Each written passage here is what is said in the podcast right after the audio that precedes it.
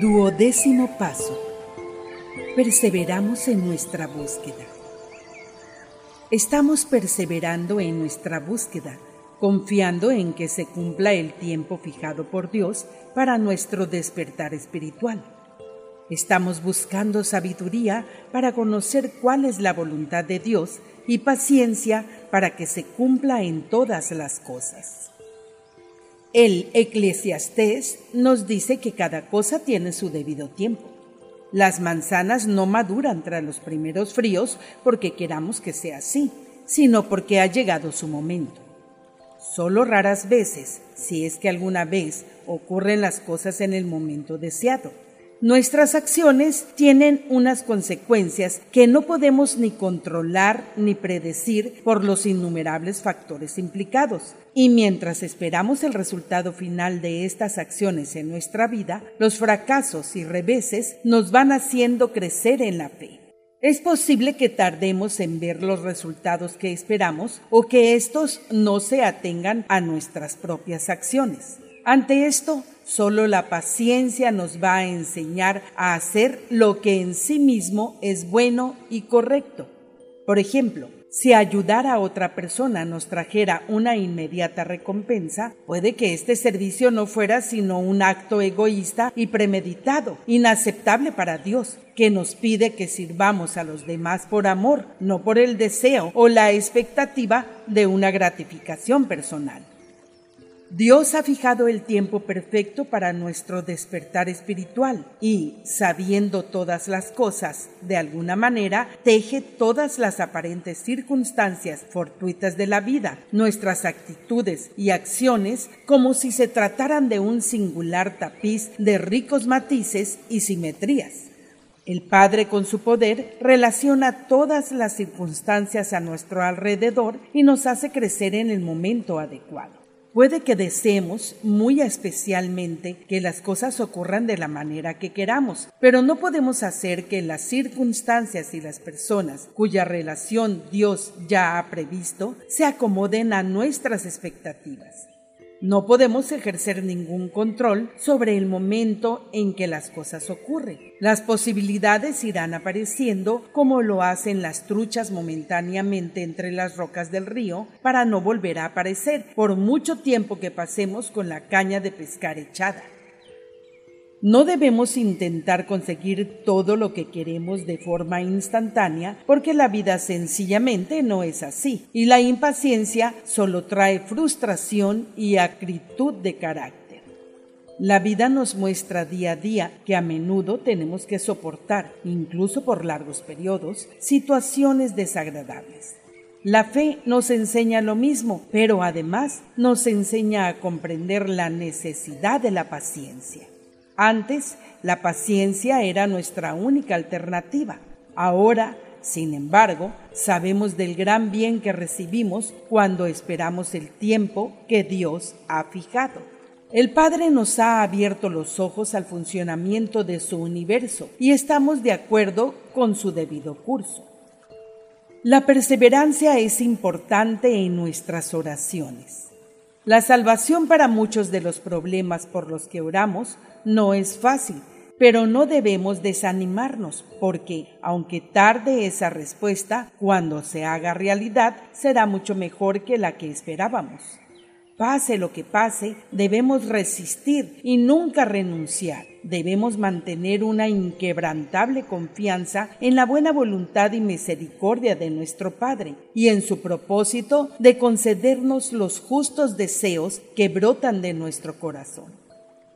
La paciencia enriquece nuestras vidas. Esperamos la palabra de Dios y reconocemos que Él está a cargo, no nosotros. Comprender que nuestras vidas y caminos están seguros en las manos amorosas y todopoderosas del Padre nos llena de satisfacción y de paz interior. Hemos dejado atrás el ejercicio inútil y frustrante de querer que los sucesos se acomoden a nuestras expectativas personales o que las vidas de los demás se acomoden a nuestra visión de las cosas. La situación es simplemente así tenemos la obligación de obrar conforme a nuestro sentido de la guía de Dios, aceptando el mundo tal como es, sin caer en la perniciosa tentación de querer anticipar los irremediables efectos de nuestras acciones ni de imponer nuestros deseos sobre la libre voluntad de los demás. La paciencia es un noble rasgo de carácter, aunque pasivo. La verdadera persistencia requiere de paciencia, pero exige además de nuestra activa reafirmación de buscar la voluntad de Dios en lo que hagamos, sin ofrecer resistencia ni dejarnos vencer. Nada, absolutamente nada, puede detener a un alma dedicada por completo a hacer la voluntad del Padre. Dejamos a un lado nuestro desánimo y seguimos adelante, confiando totalmente en que la rectitud acabará por triunfar en nosotros y en el mundo. Citas de los escritos de Urantia. Escrito 1, sección 4, párrafo 6, página 27, párrafo 1. El Padre Universal revela a todos los seres espirituales y a todas las criaturas mortales de cualquier esfera y de cualquier mundo del universo de los universos toda la clemencia y divinidad de su ser que estos seres espirituales y criaturas mortales sean capaces de percibir y comprender. Escrito 26, sección 5, párrafo 3 página 291, párrafo 3.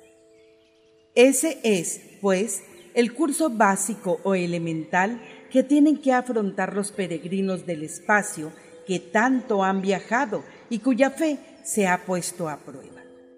Pero mucho antes de llegar a Jabona, esos hijos ascendentes del tiempo han aprendido a celebrar la incertidumbre, a nutrirse de la decepción, a entusiasmarse ante la derrota manifiesta, a tomar fuerza ante las dificultades, a demostrar un valor indómito ante la inmensidad y a ejercer una fe invencible ante los retos de lo inexplicable.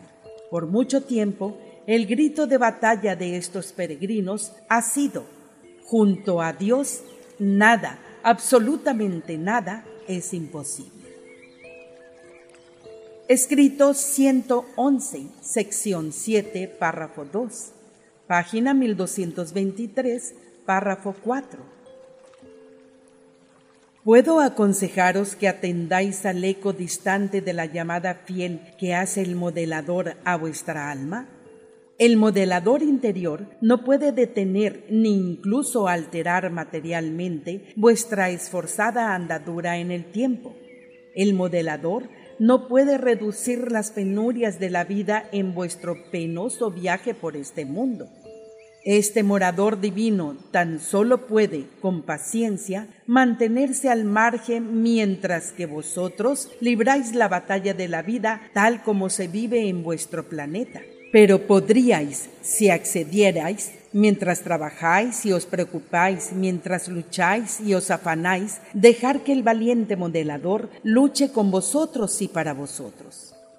Os podríais, pues, sentir muy reconfortados e inspirados, muy cautivados y fascinados, si tan solo permitierais que el modelador os mostrara constantemente las imágenes del verdadero motivo del objetivo final y del propósito eterno de toda esta difícil pugna cuesta arriba con los problemas ordinarios de vuestro presente mundo material. Escrito 130, sección 5, párrafo 3, página 1436, párrafo 4. Cierto día, cuando Ganit le preguntó a Jesús, por qué no se había dedicado a enseñar públicamente, éste le dijo, Hijo mío, todo ha de aguardar su momento. Has nacido en el mundo, pero ningún grado de ansiedad ni ninguna manifestación de impaciencia te ayudarán a crecer. En todas estas cuestiones debes tomarte tu tiempo. Únicamente el tiempo hace que la fruta verde madure en el árbol. Una estación sigue a la otra y el atardecer sigue al amanecer, solamente con el transcurso del tiempo. Ahora estoy camino de Roma contigo y con tu padre, y esto es suficiente por hoy. Mi mañana está por entero en las manos de mi Padre de los cielos. Escrito 144, sección 2, párrafo 3, página 1619, párrafo 1. La oración es el aliento del alma y debe llevaros a perseverar en vuestro intento por conocer la voluntad del Padre. Si alguno de vosotros tiene un vecino y va a verle a la medianoche para decirle, amigo, préstame tres panes porque un amigo mío ha venido a mí de viaje y no tengo nada que ofrecerle. Y tu vecino responde, no me molestes, mi puerta ya está cerrada y mis hijos están conmigo en la cama. No puedo levantarme a dártelo, pero perseveras explicándole que tu amigo tiene hambre y que no tienes comida que darle. Yo te digo que, aunque tu vecino no quiere levantarse para darte pan porque eres su amigo, no obstante, por tu inoportunidad, se levantará y te dará todos los panes que necesites. Y si entonces, con perseverancia, se gana el favor de un simple mortal, Imaginaos cuánto más logrará vuestra perseverancia en el Espíritu el pan de vida de las manos voluntariosas del Padre de los cielos. Por eso os digo de nuevo, pedid y se os dará, buscad y hallaréis, llamad y se os abrirá. Escrito 147, sección 5, párrafo 7 página 1653, párrafo 1. Esa misma noche, Jesús dio a los apóstoles una charla, por mucho tiempo recordada, sobre el valor relativo del propio estatus ante Dios y el avance en la ascensión eterna al paraíso. Dijo Jesús, Hijos míos, si existe un vínculo verdadero y vivo entre el Hijo y el Padre. El Hijo de cierto progresará continuamente hacia los ideales del Padre. Es verdad que, en un principio, el Hijo lo hará con lentitud, pero ese progreso, sin duda alguna, llegará a darse. Lo importante no es la rapidez de vuestro progreso, sino la certeza de que ocurrirá. Vuestro presente logro no es tan importante como el hecho de que avanzáis en dirección a Dios. Es infinitamente más importante lo que cada día estáis llegando a ser que lo que sois hoy.